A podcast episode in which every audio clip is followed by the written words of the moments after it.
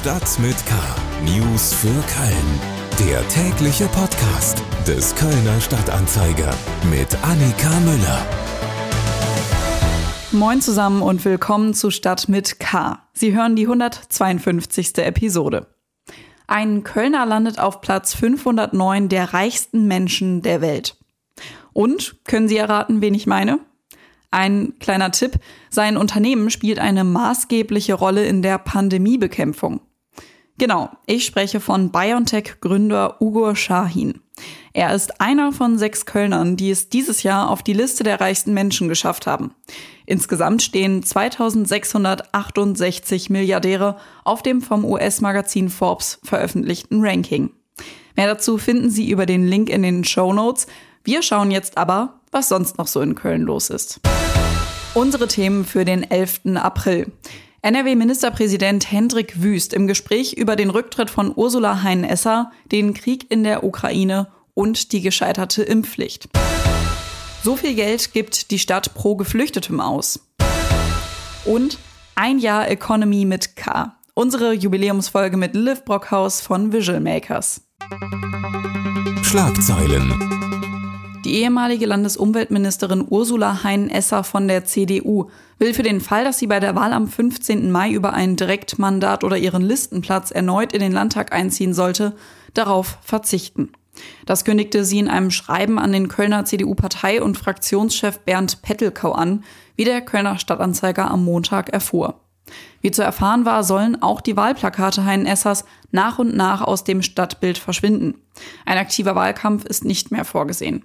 Die CDU will sich in Hein Essers Wahlkreis in der Innenstadt und in Kalk stattdessen auf den Gewinn von Zweitstimmen konzentrieren. Die Umsetzung der beschlossenen Verkehrsberuhigung im Apostelnviertel beginnt.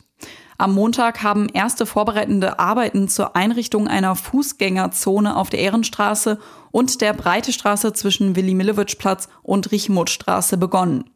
Die Anpassungen der Verkehrsführung werden ab nächste Woche Dienstag umgesetzt. Das hat die Stadt in einer Pressemitteilung angekündigt. Die Bauarbeiten auf den Einkaufsstraßen dauern wahrscheinlich bis zum 6. Mai. Der Stadtentwicklungsausschuss des Stadtrates hat beschlossen, ein weiteres Viertel in Köln unter sogenannten Milieuschutz zu stellen. Es handelt sich um den Osten Ehrenfels zwischen Innerer Kanalstraße und Gürtel sowie zwischen Subbelrather Straße und Weinsbergstraße.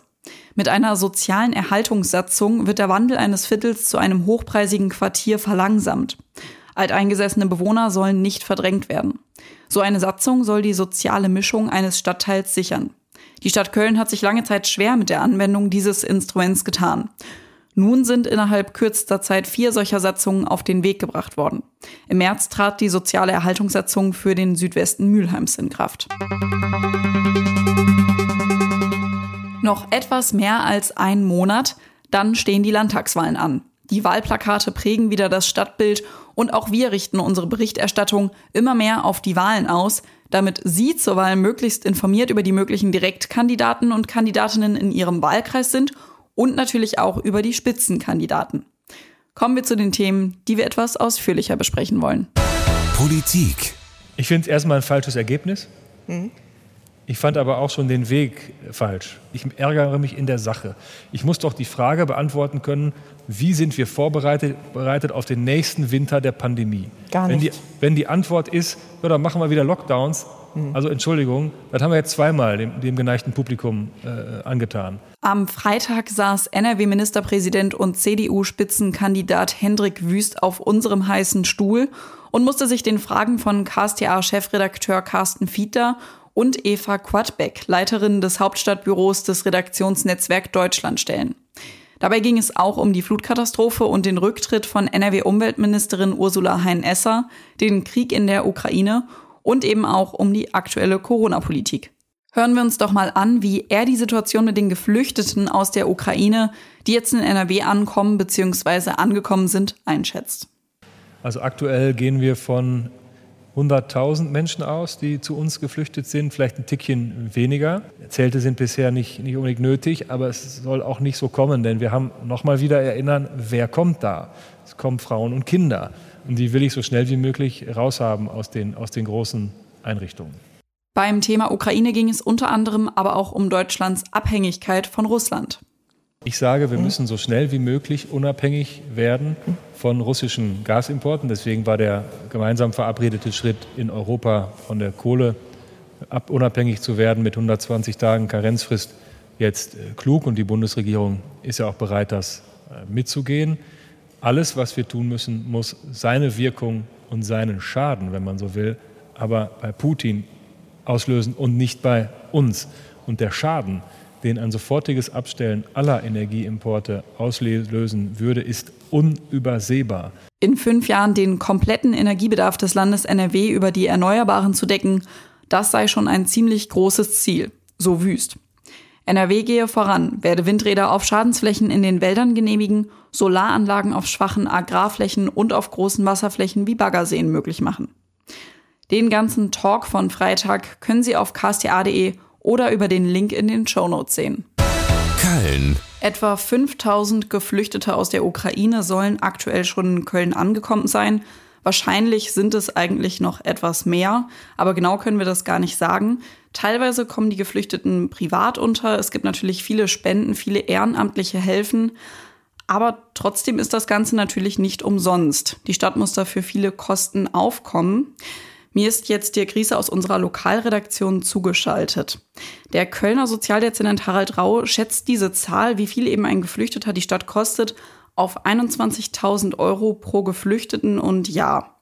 Wie kommt er überhaupt auf diese Zahl und gibt es da auch andere Schätzungen? Also es ist so, dass, den, dass der größte Posten ähm, für die Flüchtlinge machen die Unterkünfte aus. Je nachdem, ob eine Unterkunft von der Stadt angemietet werden muss oder nicht, kosten diese zwischen 15 und 50 Euro pro Quadratmeter und Monat. Bei einem Geflüchteten, der zum Beispiel ein Zimmer von 20 Quadratmeter Größe in einem Wohnheim hat, kommen da schnell Kosten von 300 bis 1000 Euro pro Monat Zugang. Bei Hotelzimmer wird es noch teurer. Da zahlt die Stadt je nach Vertrag zwischen 32 und 45 Euro pro Tag und Flüchtling. Da kommen dann schnell Preise von mehr als 1000 Euro zustande. Dazu müssen gerechnet werden die Kosten für Verpflegung, soziale Betreuung, für Kitas und Schulen oder auch Gesundheit. Und außerdem haben Geflüchtete Anspruch auf finanzielle Unterstützung nach dem Asylbewerberleistungsgesetz. Und das sind dann wiederum 366 Euro im Monat. Es gibt aber auch eine andere Berechnung des Leipziger Professors Thomas Leng für kreisfreie Städte und der schätzt die Kosten pro Flüchtling auf 13.500 bis 15.900 Euro. Die Stadt Köln macht aber geltend, dass der Wohnungsmarkt in Köln besonders angespannt ist und daher die Kosten, um Wohnraum anzumieten, besonders hoch sind. So oder so sind das relativ hohe Kosten, wenn man die so hört.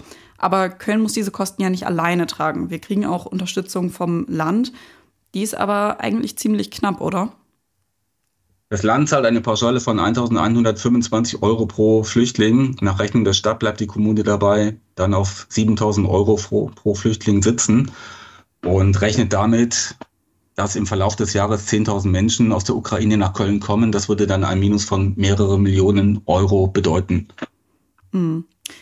Dafür ähm, soll jetzt aber ja auch Unterstützung vom Bund kommen. Äh, darauf haben sich Bund und Länder kürzlich geeinigt. Ähm, was genau, worauf genau haben Sie sich da geeinigt und wird das jetzt ähm, der, der Situation in Köln helfen? Der Bund und Länder haben sich am Freitagmorgen geeinigt, dass der Bund die Länder bei den Kosten unterstützen will. Insgesamt schießt der Bund zwei Milliarden Euro zu. Im laufenden Jahr sollen die Länder für die entstandenen Kosten vom Bund schon 500 Millionen Euro erhalten. Ähm, an den Kosten für die Integration in Kitas und Schulen will sich der Bund weiterhin mit einem Betrag von einer Milliarde Euro beteiligen. Die gute Nachricht für Geflüchtete und Kommunen ist, dass Kriegsflüchtlinge aus der Ukraine ab dem 1. Juni eine staatliche Grundsicherung erhalten. Damit bekommen sie diese gleichen Leistungen wie etwa Hartz-IV-Empfänger. Die Geflüchteten erhalten damit mehr Geld, das der Bund dann über die Jobcenter und nicht mehr die Kommunen auszahlen müssen. Das war Dirk Riese aus unserer Lokalredaktion darüber, welche Kosten die Stadt eigentlich für Geflüchtete tragen muss. Digital. Zum Abschluss dieser Episode nehmen wir uns noch ein bisschen Zeit für Eigenwerbung und auch für ein Jubiläum. Unser Podcast Economy mit K feiert nämlich seinen ersten Geburtstag. Ein Jahr schon informieren Martin Dovideit und Lars French über die Wirtschaftsszene in Köln. In der aktuellen Folge hat Lars French mit Lilith Brockhaus gesprochen. Sie ist Mitgründerin von Visual Makers und mit ihrer Hilfe können Interessierte ganz einfach eine eigene App oder Website bauen. Wie fühlt sich das an, wenn man das selber geschafft hat? Dieser erste Moment, wenn Sie einmal was automatisiert haben oder eine App oder sowas gebaut haben, ganz alleine und die, dieser magische Moment dann, ich habe das gebaut und das ist nützlich und das ist so cool und wir können das benutzen. Das ist, das löst halt so was aus, dass man da Bock auf mehr bekommt und ähm, ja, eben dieses lösungsorientierte Denken anstrebt. Lilith Brockhaus hat vor der Entwicklung von Visual Makers auch kaum Zugang zu Technik und technischen Daten gehabt. Aber jetzt ist sie großer Fan, wie wir hören konnten. Die ganze Jubiläumsfolge hören Sie wie immer auf den Podcast-Plattformen Ihrer Wahl oder über ksta.de slash podcast. Bei Spotify, Apple Podcasts und Co. freuen wir uns auch über eine Bewertung und natürlich auch über ein Abo. Das gilt natürlich auch für Stadt mit K, genauso wie für Talk mit K. Und damit sind wir auch schon wieder am Ende dieser Episode von Stadt mit K angekommen. Damit verabschiede ich mich für heute. Mein Name ist Annika Müller. Ich wünsche Ihnen einen guten Start in diese sonnige Woche. Bleiben Sie gesund. Tschüss. Stadt mit K. News für Köln. Der tägliche Podcast.